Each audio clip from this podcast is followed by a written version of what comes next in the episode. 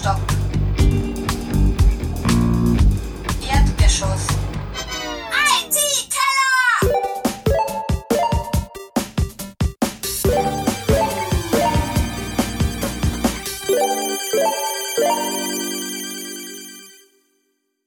Ein herzliches Willkommen zu einer IT-Keller Spezialausgabe. Ich bin heute bei der Firma Linbit und darf hierzu den Philipp Reisner begrüßen. Hallo Philipp.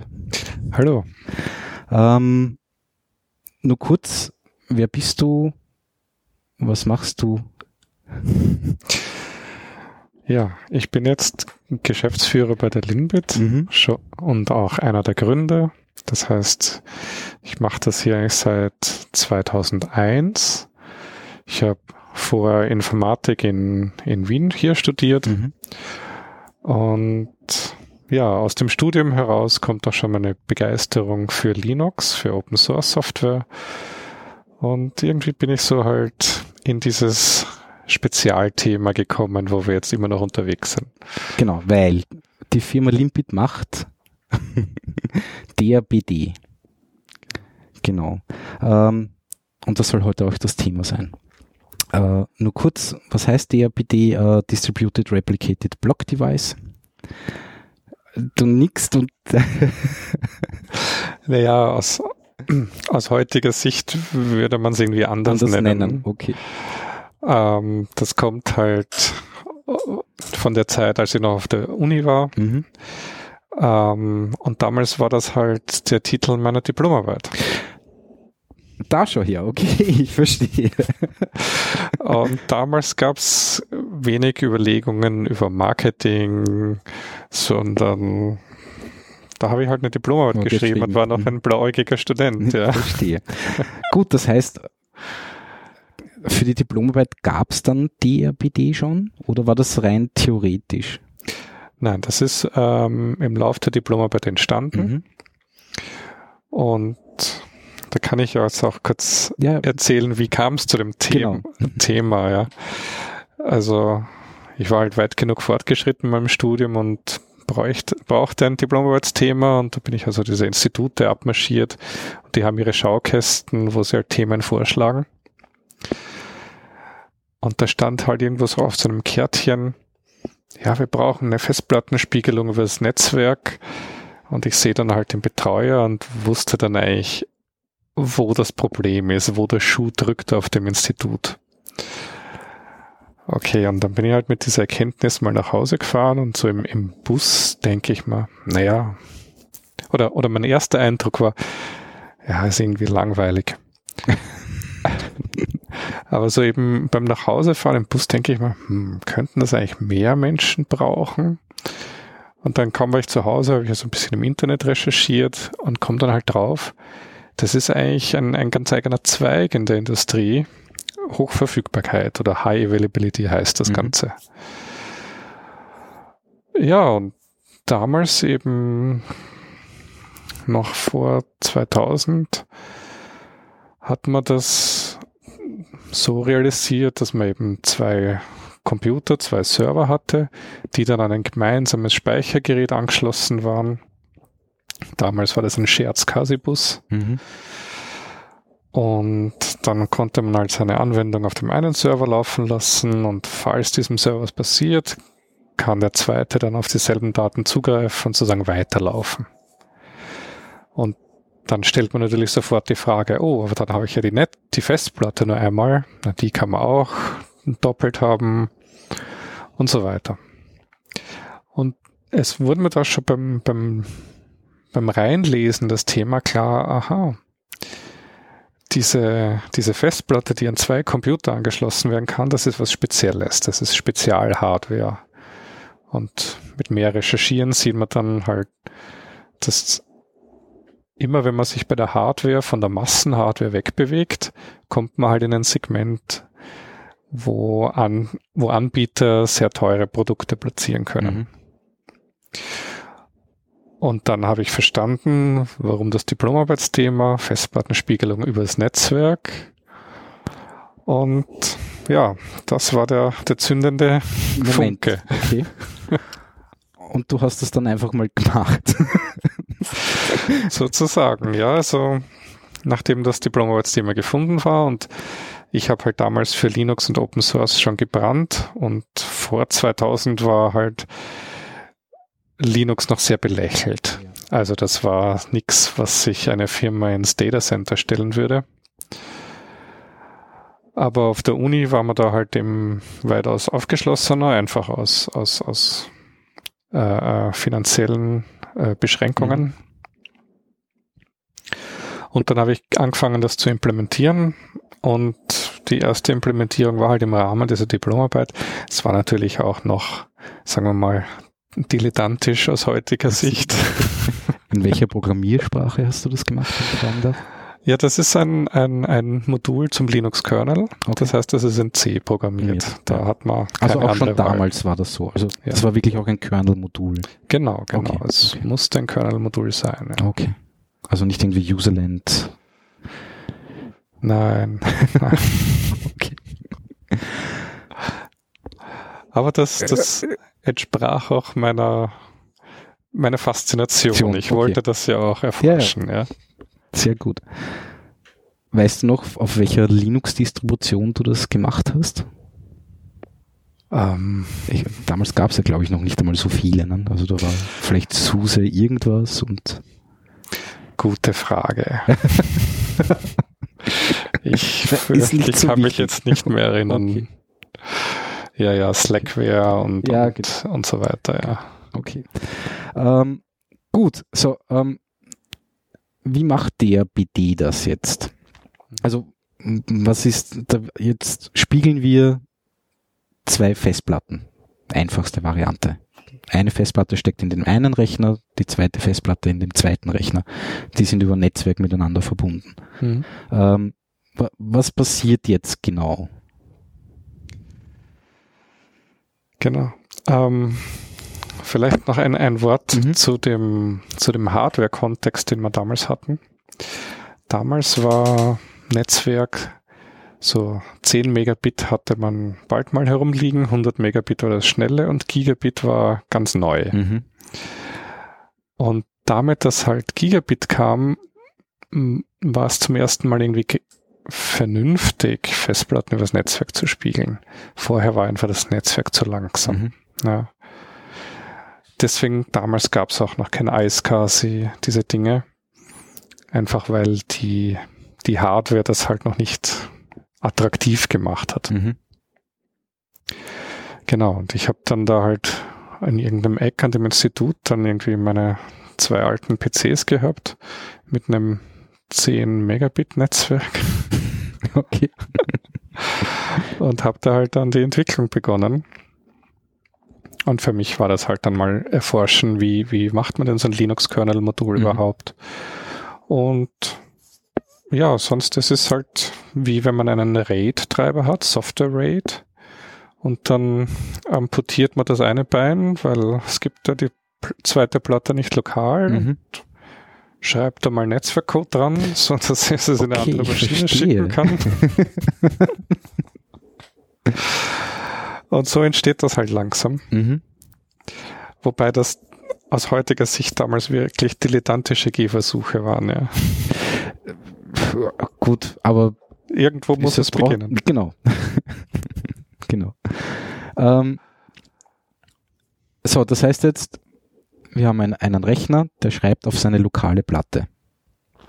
Als Unterbau hat man irgendwann mal dieses DRBD, das ja, soweit ich mitbekommen habe, eigentlich für Applikationen relativ transparent ist. Also, mhm. also genau, also wenn man das DRBD-Modul lädt, mhm äh, hat man nur mal diesen, diesen virtuellen Festplattentreiber und der muss dann noch konfiguriert werden. Also man sagt dem, okay, diese IP-Adressen sind zu verwenden, diese Ports, diese lokale Partition oder LV oder Logic Volume mhm. oder ganze Platte. Und dann entsteht eben ein virtuelles Speichergerät, mhm. heißt dann DevDBD 1 oder DevDBD 1735. Ja. Und dann mounte ich mein Filesystem drauf und für eine Applikation macht das überhaupt keinen Unterschied. Mhm. Ja. die schreibt und liest davon und DiaBD kümmert sich darum, dass halt alle Schreibrequests sowohl lokal als auch auf dem anderen Rechner ausgeführt werden. Okay. Und bei Replikation und unterscheidet man zwischen synchron und asynchroner Replikation. Und DRBD unterstützt auch beide Modi. Und synchron heißt halt, die Applikation kriegt ihren Write erst dann als vollständig bestätigt, wenn es auf beiden Rechnern fix liegt. Ist. Okay. Genau. Mhm. Und asynchron heißt halt, ich habe es lokal geschafft, bin mir lokal sicher, dass die Daten nicht mehr verschwinden, wenn der Strom ausfällt. Aber die, der entfernte Rechner, da habe ich die Daten erstmal auf Reise geschickt. Mhm. Äh, das heißt, ich kann mir noch nicht sicher sein, dass die Daten wirklich am zweiten Rechner genau, sind. Genau, genau. Aber auch, ich muss halt auf asynchrone Replikation zurückgreifen, wenn ich zum Beispiel über, über lange Distanzen spiele. Also angenommen, ein Rechenzentrum in Wien und eins in, sagen wir, Portland in USA, dann würde ich das eher asynchron replizieren, weil eben die Netzwerklatenz ähm, ja in den 100 Millisekunden sein wird und damit nicht jeder einzelne meiner Writes so lang verzögert ist, betrachte ich den Write immer als vollständig, wenn er hier auf der Festplatte ist und so ungefähr eine halbe Sekunde später weiß ich es dann auch aus Amerika, dass es das dort geschrieben ist. Okay. Verstehe. Ähm, aber das braucht ja die lokale äh, äh, Applikation dann schlussendlich gar nicht mehr interessieren. Oder? Genau, genau. Die interessiert das ja auch nicht. Die hat ja auch gar keine Vorkehrung, das zu wissen. Ja, ja genau. genau, das muss sich alles das DRBD kümmern, kümmern. natürlich. Ähm, Und das macht es auch im, im Hintergrund, weil die spannenden Fragen sind ja, was passiert, wenn das Netzwerk kurz ausfällt? Was passiert, wenn mir die andere Seite für ein paar Stunden verschwindet? Mhm. Das sind all diese Probleme. Ich muss, ich muss den Spiegel, also den Datenspiegel wieder, wieder herstellen nach diversen Ausfällen. Ähm, und wir haben zuerst so viel über, über die Urimplementierung auf der TU gesprochen. Ja. Äh, in dieser ersten Implementierung war es halt so, wenn es irgendeinen Ausfall gab, und das DBD stellt fest, oh, ich muss mich resynchronisieren. Dann hat es einfach von vorne nach hinten alle Blöcke mal drüber kopiert. Ja. Okay, das heißt, ich habe quasi einen Full Dump, sage ich jetzt mal ganz blöd, äh, nochmal hingeschickt. Ja, genau. Mhm. Das ist halt. Aus Zeitgründen ist es sich nicht mehr ausgegangen. das war halt das, was, was ich damals zu meiner Diplomarbeit Zeit hinbekommen mhm. habe. Ähm, heute funktioniert DVD etwas eleganter. Ja. Ähm, es ist so, dass es auf dem Knoten, wo die Applikation läuft, wir nennen das in DABD Speak den Primary Node, mhm. dass es dort dann eine Bitmap mitführt, wo es ein einzelnes Bit für vier Kilobyte auf den, von den Storage-Daten gibt. Okay. Und ich kann dann da halt in dieser Bitmap Bit setzen, wo ich weiß, okay, die Blöcke haben es jetzt nicht hinüber geschafft, warum auch immer. Mhm. Und wenn ich dann eben wieder replizieren kann, dann sage ich, okay, ich scanne mal durch meine Bitmap durch und schicke all die Blöcke hinterher, die halt drüben noch fehlen. Also so kriegt man das hin, eben mit temporären Leitungsausfällen gut umzugehen oder wenn halt das Zielsystem kurz aus, kurzzeitig mhm. ausfällt. Womöglich wahrscheinlich auch bei der initialen äh, Installation, wenn ich schon Daten habe auf dem Primary, sage ich jetzt einmal. Mhm. Ja, wenn man schon Daten hat, hat man halt das Problem, ähm, so ein Block-Device hat halt eine gewisse Größe und, und bietet viele Blöcke an. Und ein Dateisystem hat jetzt einen Superblock und dann kommt das Dateisystem an, Block Descriptor, Blöcke und dann Directory Entries und die einzelnen Daten. Das heißt, es benutzt eigentlich ähm, so viele einzelne Blöcke irgendwie ziemlich zerstreut. Mhm.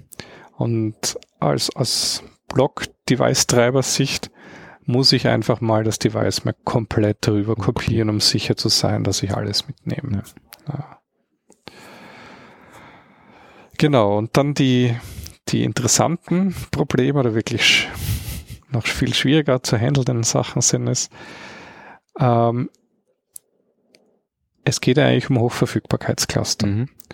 Und das, wofür ich so ein Hochverfügbarkeitscluster baue, ist, dass der Server, der aktiv läuft mit meiner Applikation, dass ich mich davor schütze, wenn der abstürzt. Mhm. Also ich habe all meine Daten gespiegelt und nun stürzt mein aktiver Server ab.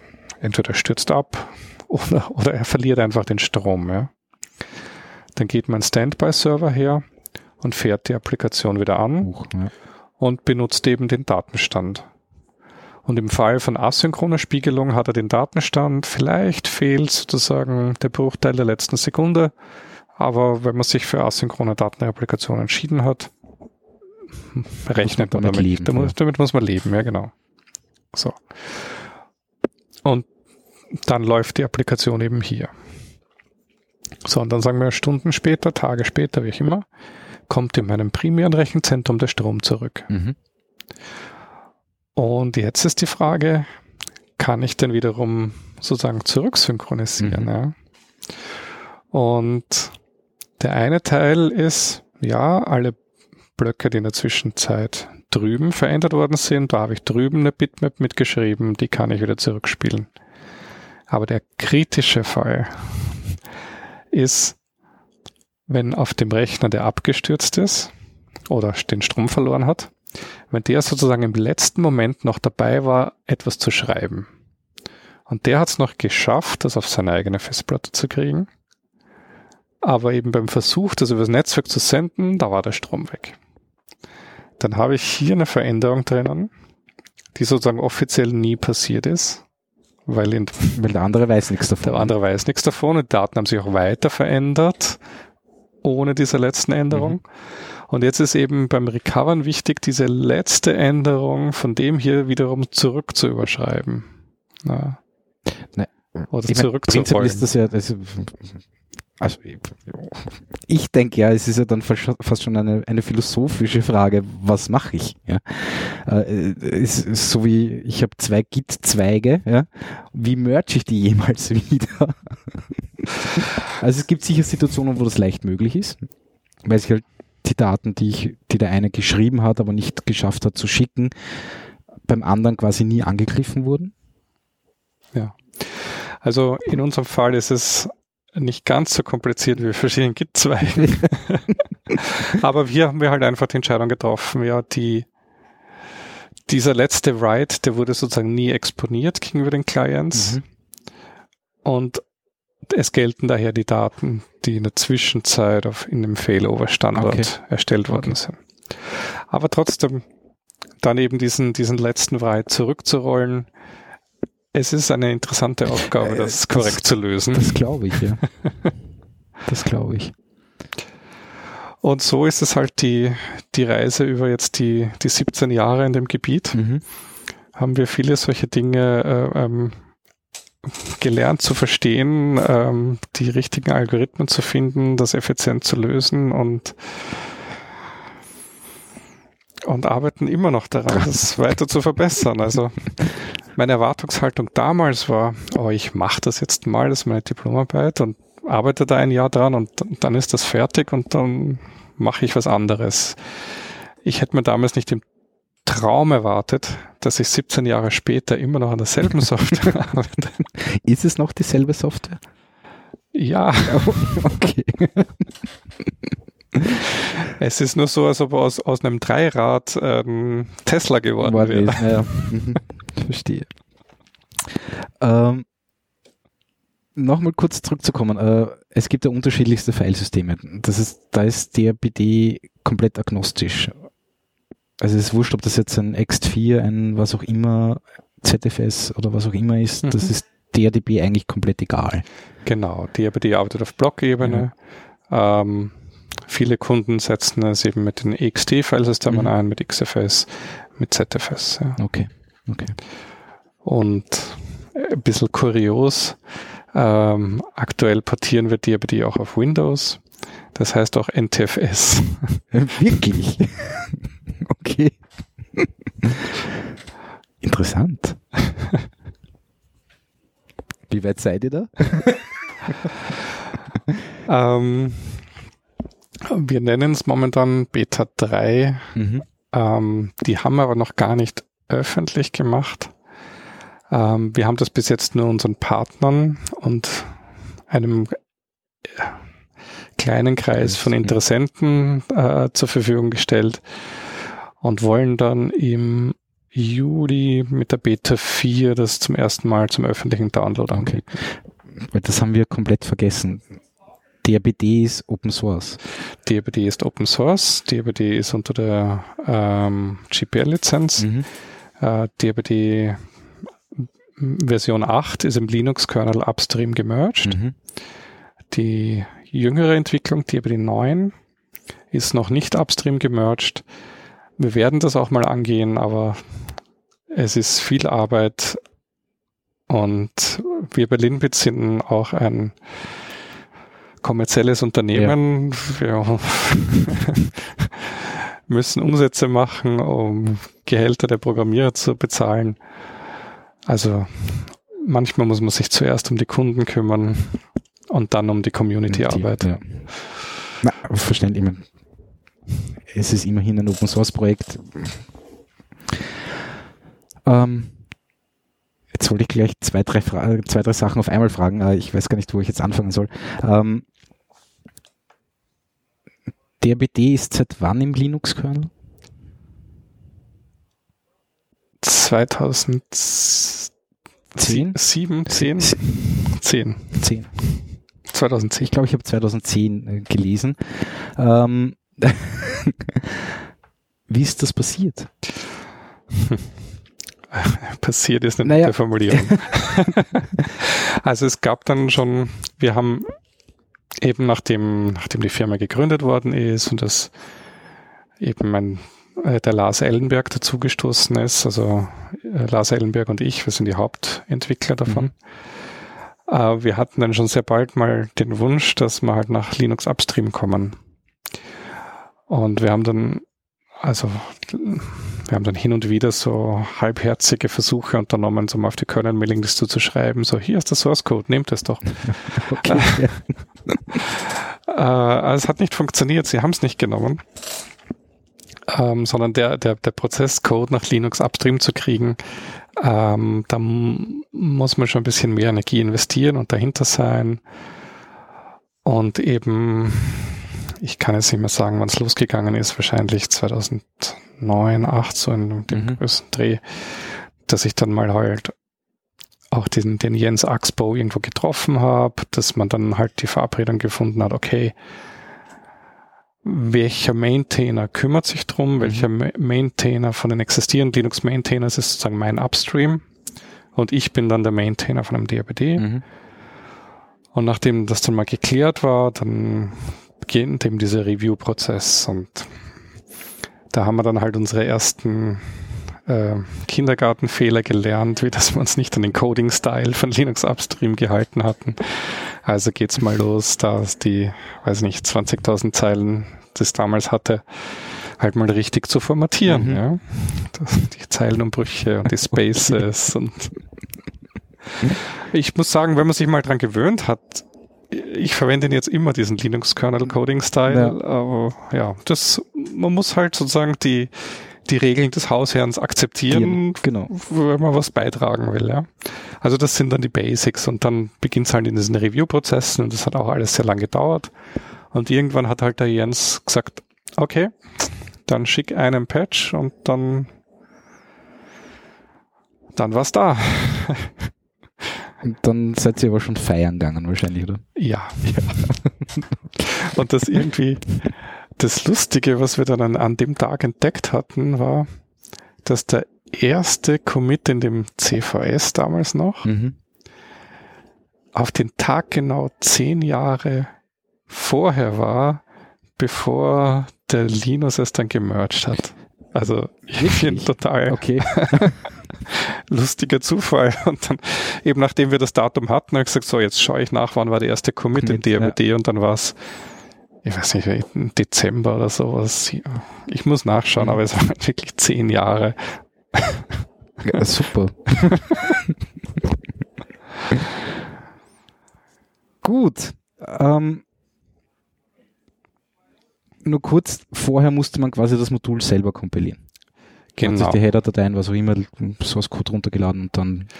Genau, und, okay. und seit diesem Linux 2633, mhm. glaube ich, ist es so, dass man, dass es eben in der großen Make Kernel Config ja.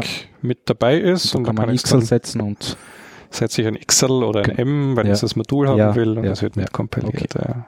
Verstehe. Oder halt jetzt in jüngerer Zeit, man hat halt einfach bei so einer Distribution mit dabei. dabei. Mhm. Es kommt mit Ubuntu, mit SUSE, mit Debian und so weiter. Gut. So, jetzt haben wir, das wäre jetzt quasi die zweite Frage gewesen, die ich gleichzeitig stellen wollte. Ähm, wir haben vorher davon gesprochen, wir haben einen Primary Node und einen Secondary Node. Jetzt schreibt der Primary, Primary Node äh, Daten. Am Secondary kann ich aber eigentlich nur lesen. Mhm. Oder ja. gäbe es eine Möglichkeit, dass die beide Daten schreiben? Ja, das ist eine, eine Frage, die sehr oft kommt, wenn Menschen in das Thema eintauchen. Ja, ja. so, was ist das nicht für eine Verschwendung? Jetzt kann ich am Secondary nichts anfangen mit den Daten, ja. Lesen werde ich sie schon können, nehme ich mal an. Also, naja, man muss aufpassen. Also, ja.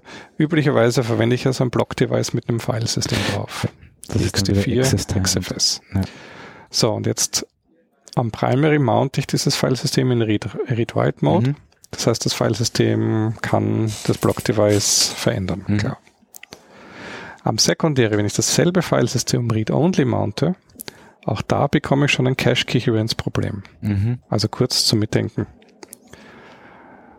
Angenommen, ich mount das im Secondary Read-Only und mache einmal ein LS davon dann geht halt das Filesystem her und liest den Superblock und Directory, iNodes und was auch immer notwendig ist, damit es halt das LS, also mir die, die Fileliste ausgibt. Mhm. Genau. Jetzt gehe ich am Primary her und lösche ein Verzeichnis. Ich verändere halt irgendwas. Ja. Und dann ist das Problem, dass das Secondary halt immer noch falsche Dinge gecached hat. Mhm. Ja, und das nennt man Cache Coherence Problem. Okay. Und es ist einfach nicht vorgesehen. Also es ist nicht vorgesehen, dass ein XT4, ein XFS auf mehreren Knoten gleichzeitig gemountet wird. Mhm.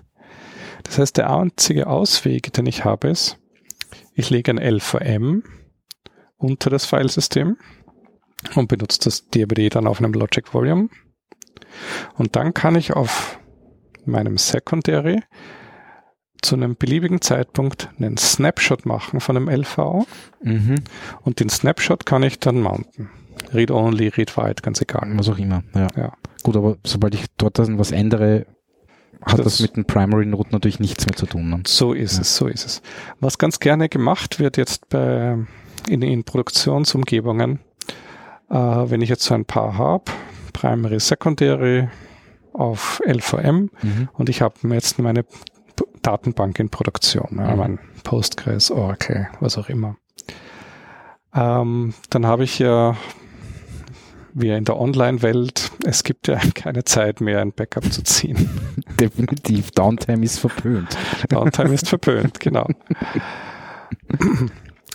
Das heißt, jetzt kann ich aber hergehen und auf meinem Secondary eben auf den, den Snapshot machen am Snapshot das Filesystem mounten, die Datenbank am Snapshot hochfahren mhm. und in aller Ruhe auf dem Secondary Knoten ähm, den Database Dump fahren oder ja, irgendwelche oder, super oder Business Intelligence, genau, Data Mining Geschichten. Genau, so. Mhm. super teure Auswertungen. Mhm.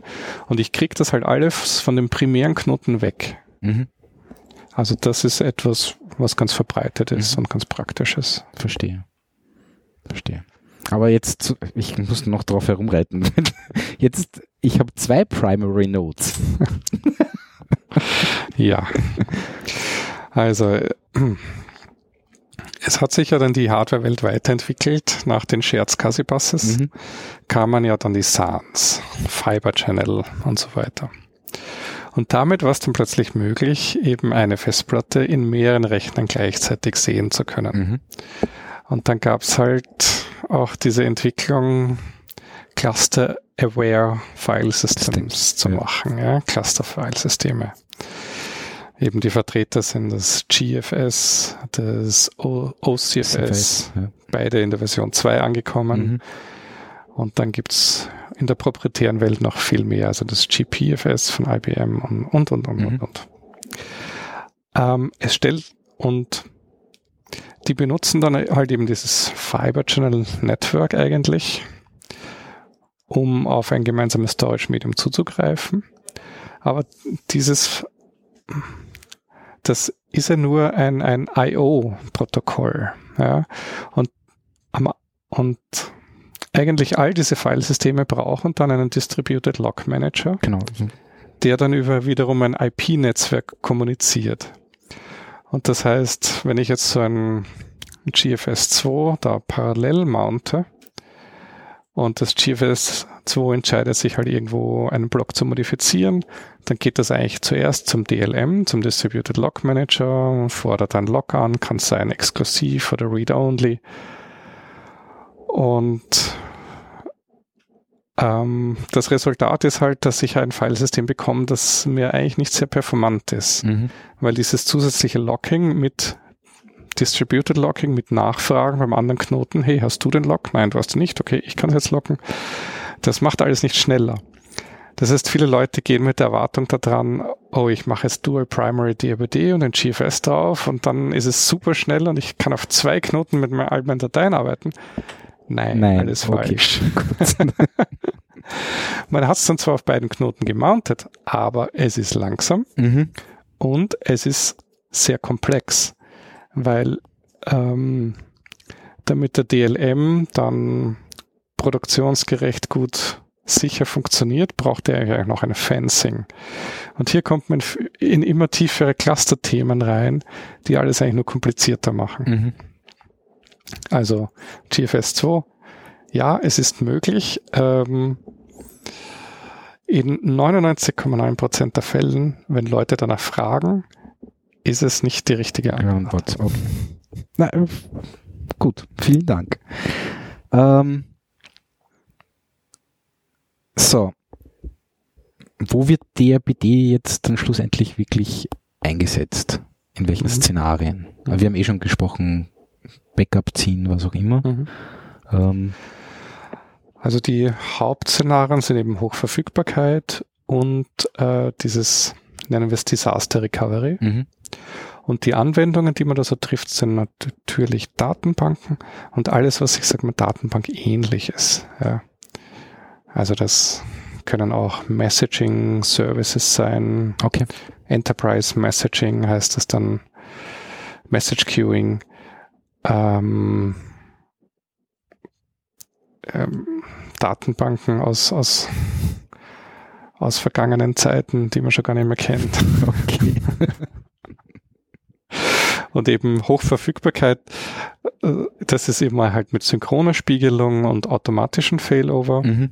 Und Disaster Recovery ist eben asynchrone Spiegelung, lange Distanzen, vielleicht auch langsames Netzwerk äh, und meistens nicht automatisiertes Failover. Okay. Aber jetzt äh, ähm, die synchrone Spiegelung, jetzt geht mir der, der Primary Node ein. Dann ist das so, dass der Secondary in dem Fall noch automatisch zum Primary Node wird, weil sonst kann ich ja nicht lesen und schreiben. Ne? Genau, aber das, das macht DRBD gar nicht selbst. Okay, sondern da habe ich dann irgendwie, ich weiß was immer, für Systeme und genau. die konfigurieren dann aber DRBD um, dass du das oder also Genau, also unter Linux am meisten verbreitet ist ein, ein Failover Cluster Manager namens Pacemaker. Mhm. Und diesem Pacemaker muss dann bekannt sein, um welches Service geht's und was braucht das. Also sprich, das Service wird an eine Datenbank, das braucht ein bestimmtes Filesystem auf einem bestimmten Mountpoint mhm. gemountet. Damit das Filesystem funktioniert, muss das DRBD ein Primary Promoted sein. Und dann braucht es vielleicht noch eine Service-IP-Adresse, damit die Clients auch zu der Datenbank finden. Ja. Also all diese Dinge kennt dann der Pacemaker. Und der Pacemaker stellt dann fest, oh, voriger Primary Node weg, der rührt sich nicht mehr. Mhm. Und jetzt aktiviert es diese Dinge dann der, der Reihe nach. Also es macht das DRBD erstmal von Secondary auf Primary. Okay. Es announced zum Netzwerk-Switch, oh, die IP-Adresse ist jetzt hier. Mhm. Es konfiguriert das Interface gegenüber dem Linux-Kernel. Es mountet das Filesystem und zu guter Letzt startet das Postgres und schon kommen wieder die Client-Connections Okay. herein. Okay. Okay, also das heißt, DRBD ist das äh, schlussendlich eigentlich egal. Also es wird durch in dem Fall dann umkonfiguriert und Genau, also DRBD, ich meine, wir kommen aus der Open Source Ecke. Ja. Das heißt, zuerst haben wir uns ganz stark um diesen Pacemaker Cluster Manager gekümmert okay. und wie wir angefangen haben, hieß das auch noch Heartbeat. Ähm, aber es war immer sehr eng damit verzahnt und jetzt sind wir schon lange als kommerzielle Firma unterwegs und es gibt da auch einen Cluster Manager, der im kommerziellen Bereich ganz weit verbreitet ist. Der nennt sich äh, Veritas Cluster Server. Mhm. Und den gibt's auch auf Linux portiert und wird auch in der Industrie eingesetzt.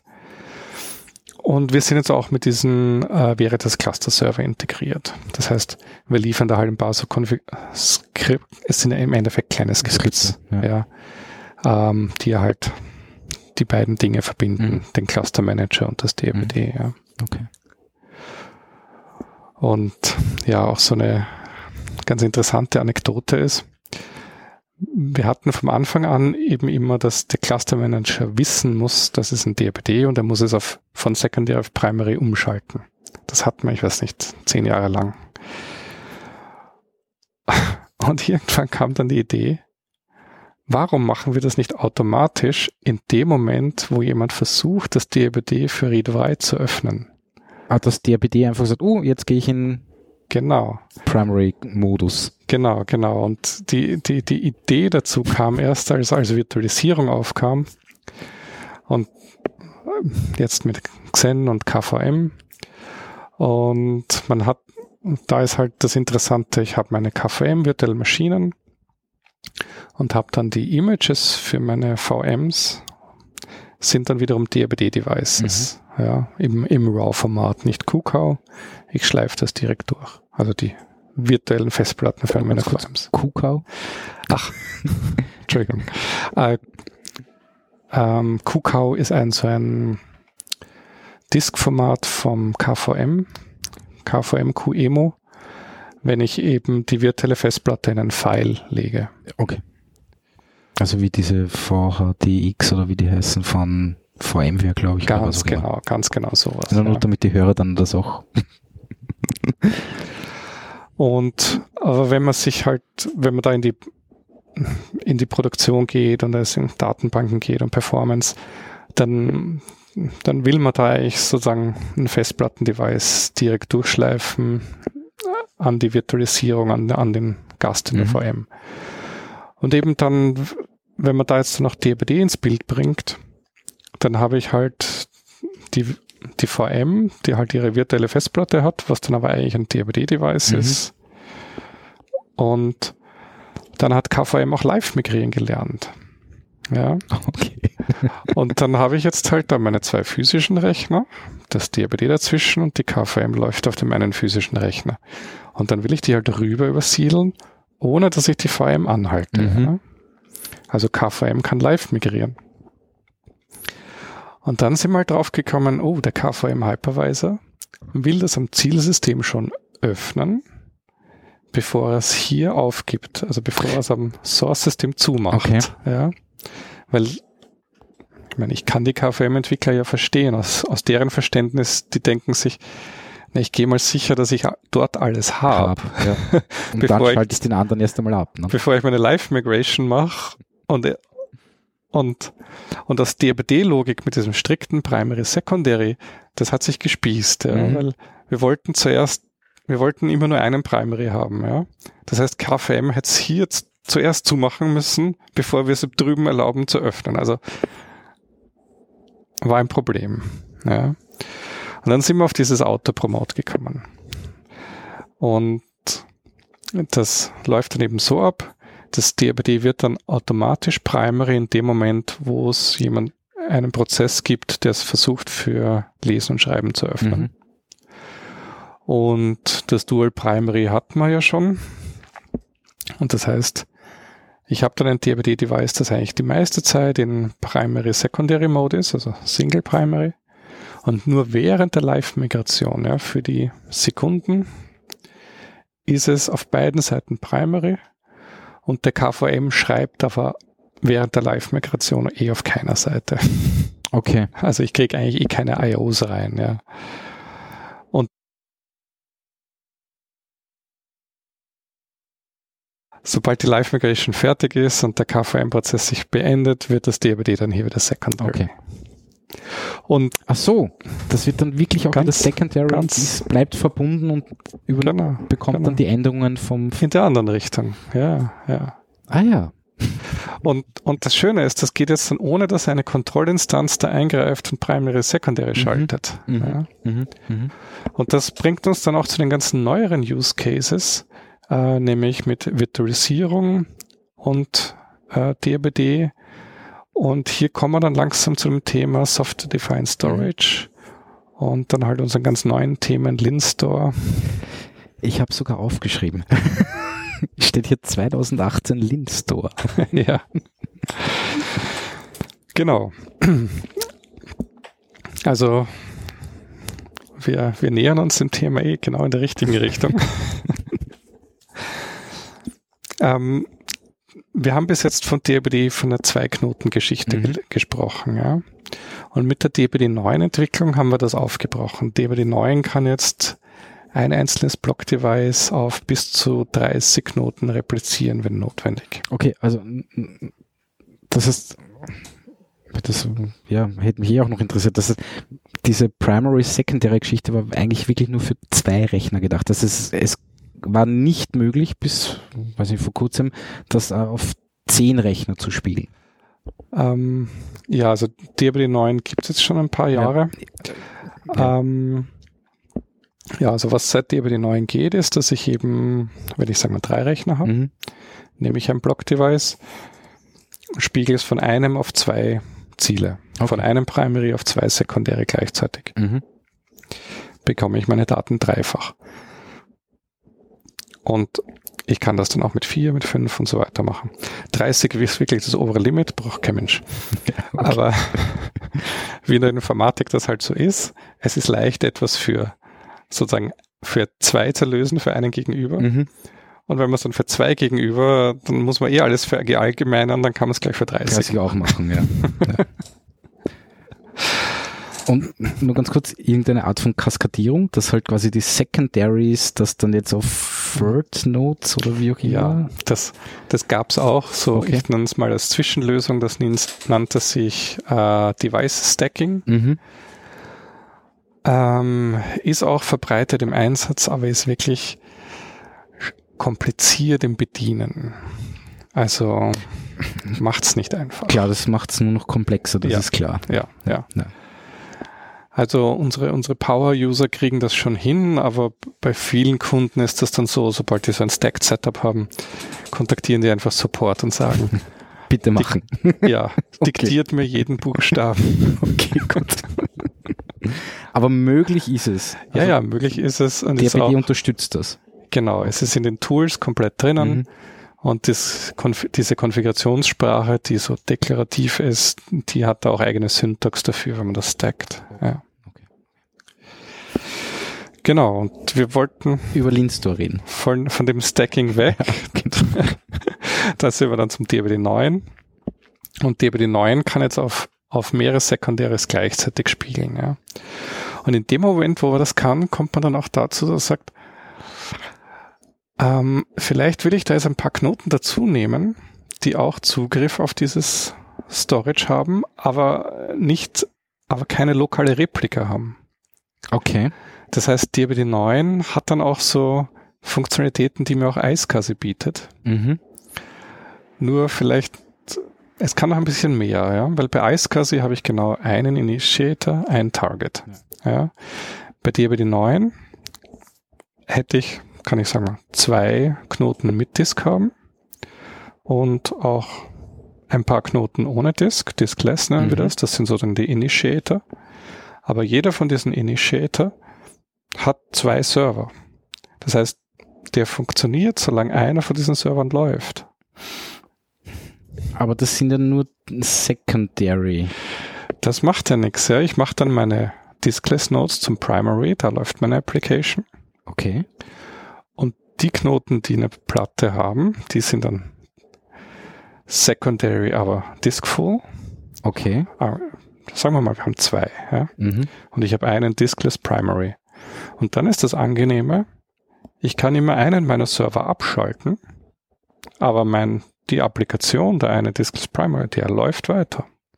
Und wenn ich den immer abwechselnd abschalte, so dass sich die auch wieder aufsynchronisieren können, alles vollkommen transparent. I.O. läuft Okay, weiter. aber das ist jetzt ein komplett anderer Ansatz als also Es- komplett, aber aber Es ist, wie soll ich sagen, es sind einfach sozusagen die DBD-Fähigkeiten iterativ weiterentwickelt, weiterentwickelt. Ja.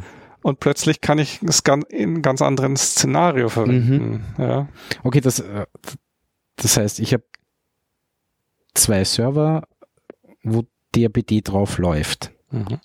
Der eine, um, die, um, jetzt, um jetzt in der, in der alten äh, Bezeichnung zu bleiben, der eine spielt Primary, der andere Secondary schlussendlich, weil Mhm. auf dem einen wird geschrieben, was geändert und der schickt die Änderungen zum anderen rüber. Aber ich habe dann noch einen anderen Server, der quasi den Primary, so wie sie ich jetzt nennen, als entfernte Festplatte verwendet. Nur damit ich es richtig verstanden habe. Mhm. Und dieser dritte, Und ich habe aber noch einen Failover, weil wenn der wegfällt, Ja. kann ich das Gespiegelte verwenden. ja. Aber damit ich den auf dem dritten Server was tun kann, Mhm. muss ich den ja Primary machen. Damit werden mir die zwei, wo die Festplatten drinnen sind, das sind Secondaries. Das, das geht mir jetzt ein bisschen zu weit.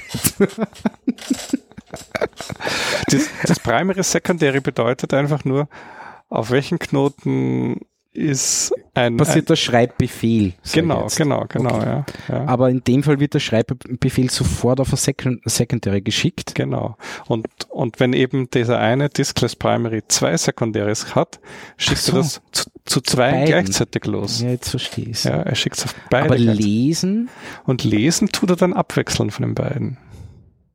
das heißt, ich habe irgendwie so ein Netzwerk verteiltes RAID 0. So, man kann, Also- Keine, wie auch immer, ja. genau, genau.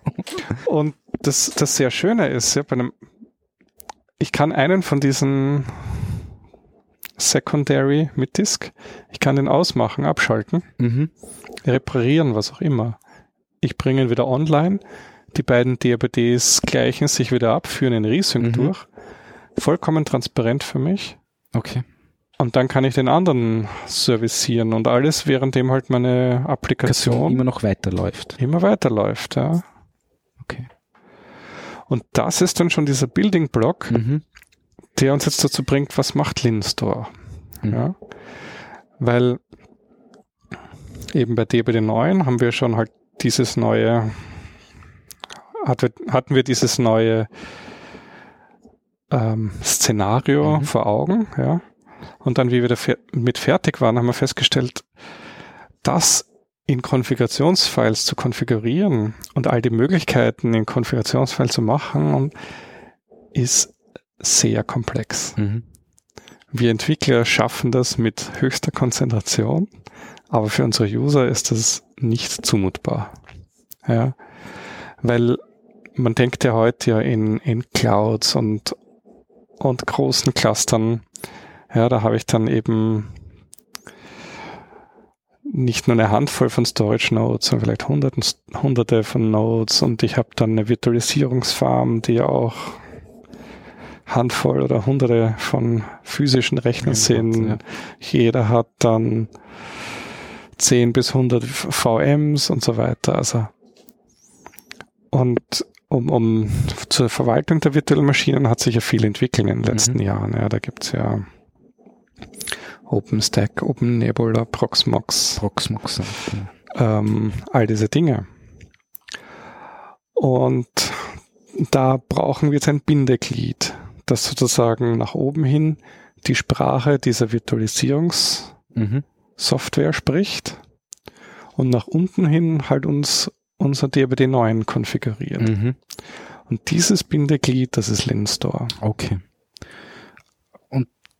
Das gibt es für die unterschiedlichsten Cluster-Systeme, was auch immer. Genau, also Linster selbst Virtualisierungssystem. ist jetzt in, in sich ein ganz komplexes Stück Software. Also ich glaube, wir sind jetzt schon über 100.000 Zeilen Code und es Mhm. wächst schnell. Ähm, und dann die Anbindungen jetzt eben an, an Proxmox zum Mhm. Beispiel sind dann nur, ich glaube, 200 Zeilen Perl Code, also Okay. ein ganz kleines Stück. Und an OpenStack sind es, ich glaube, 500 Zeilen Python, äh, also ganz kleine Treiber. Okay, okay. Ähm, also diese, diese Systeme erwarten alle die gleiche Funktionalität und haben dann halt Mikrounterschiede. Unterschiede, verstehe. Weil schlussendlich sie ja eigentlich das Gleiche auch machen. ne? Genau, Ja, ja. ja. ja. Okay.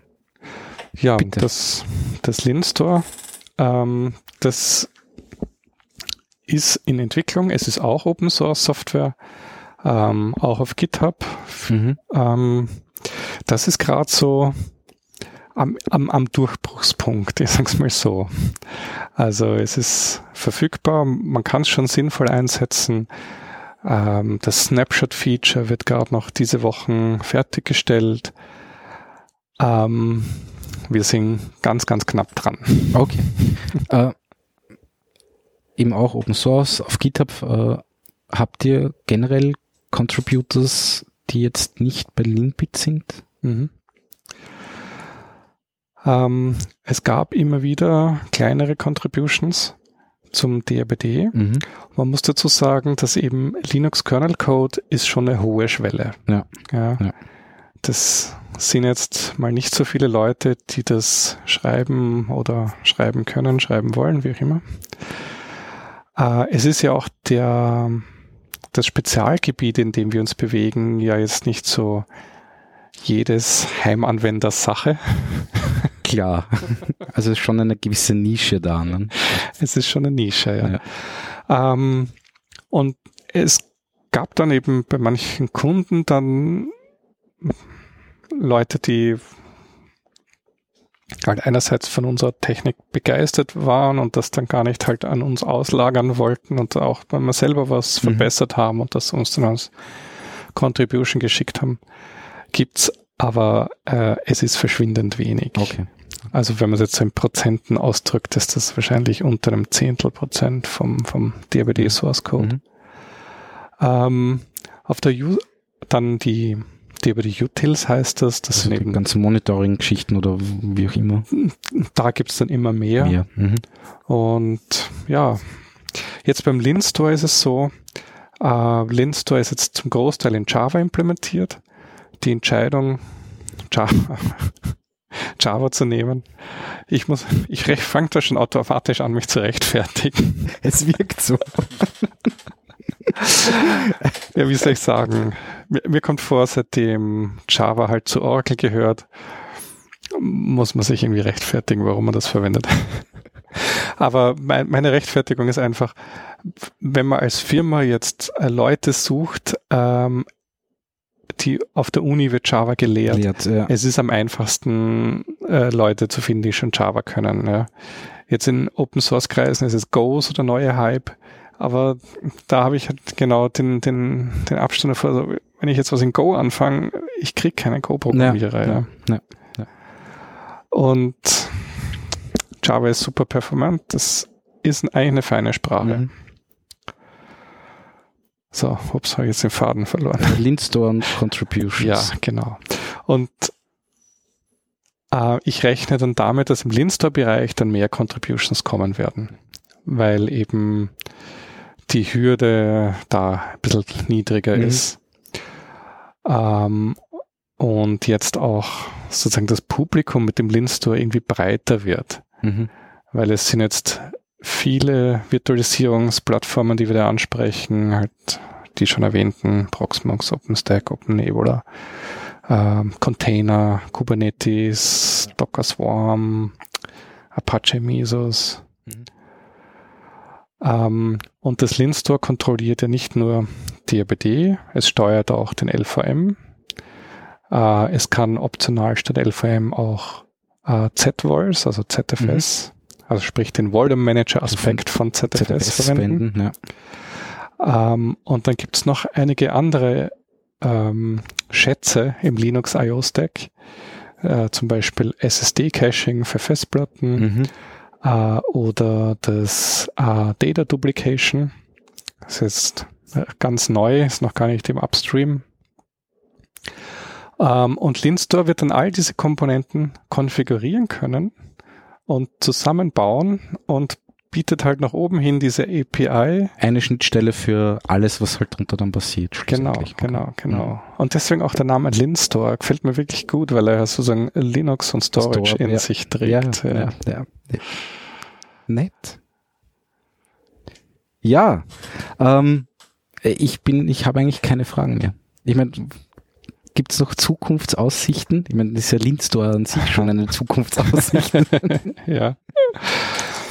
Ja, also wir haben jetzt wir haben jetzt hier wirklich viel Energie in Linstore investiert. Also das Team ist jetzt aktuell sind es vier Entwickler, die an, an dem Linstore Kern arbeiten mhm. äh, und in den Randbereichen, also die Randbereiche, wenn ich jetzt die Treiber zu den Projekten, sind es dann eben noch zwei, die dazukommt und dann noch einer, der noch hilft mit Packagen. Also wenn man alles zusammennimmt, sind es dann sieben Leute. Ähm, wir bringen da jetzt echt viel voran und ich sehe da auch gerade starkes Interesse aus der Industrie an dem. Und wir haben ja auch ähm, eine Hardware-Umwälzung, die auf uns zukommt. Und das ist äh, Persistent Memory. Mhm. Ähm, das, was, im, was vielleicht noch ein bisschen vor Persistent Memory ist, ist dieses ganze NVMe-Bereich. NVMe steht für Non-Volatile Memory Express. Ähm, auf, auf einfach gesagt, ich kann jetzt meine SSD direkt in den PCI Express Bus stecken. Ich habe keinen SCSI Bus oder SATA mehr dazwischen. Das bringt einfach schon mal mehr Geschwindigkeit für die, für die SSDs. Und ähm, hier wird sich im, im, Rechenzentrum ergeben, oder das ist die, die Vision, ähm, dass dieses Packaging, das sozusagen ein Server beinhaltet, äh, CPU, Hauptspeicher und Storage, dass, dass das aufgeweicht wird. Ähm, und da ist eben Intel unterwegs mit diesem ähm, Rack Scale Design, nennen mhm. die das. Und dann eben, ich glaube, es war jetzt vor wenigen Wochen erst wieder die Ankündigung, dass Intel jetzt die Optane DIMMs auf den Markt bringt, also diese 3D Crosspoint in, in DIMM-Bauform. Und da da tut sich einiges und da werden auch so, so, da wird auch so eine Lösung wie Linstore gebraucht. Mhm. Ja. Weil ich habe dann in all diesen Maschinen auch diese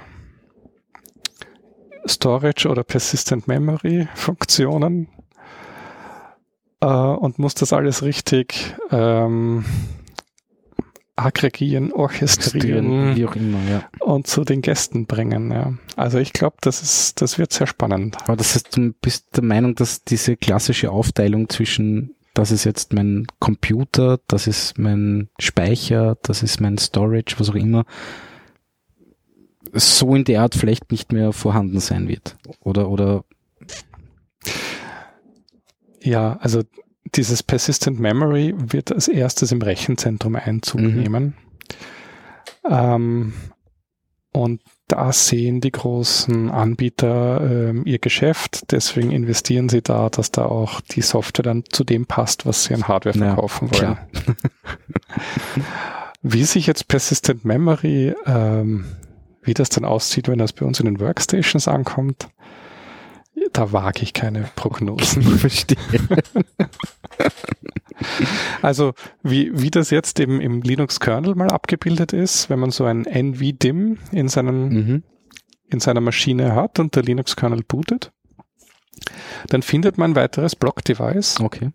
Ähm, dann unter devpmem. Und es verhält sich auch wie, Wie ein Block-Device. wie ein Block-Device, wie eine Festplatte. Ich kann es partitionieren, ich kann ein LVM drauf tun, ich kann ein XFS drauf tun, ein XT4.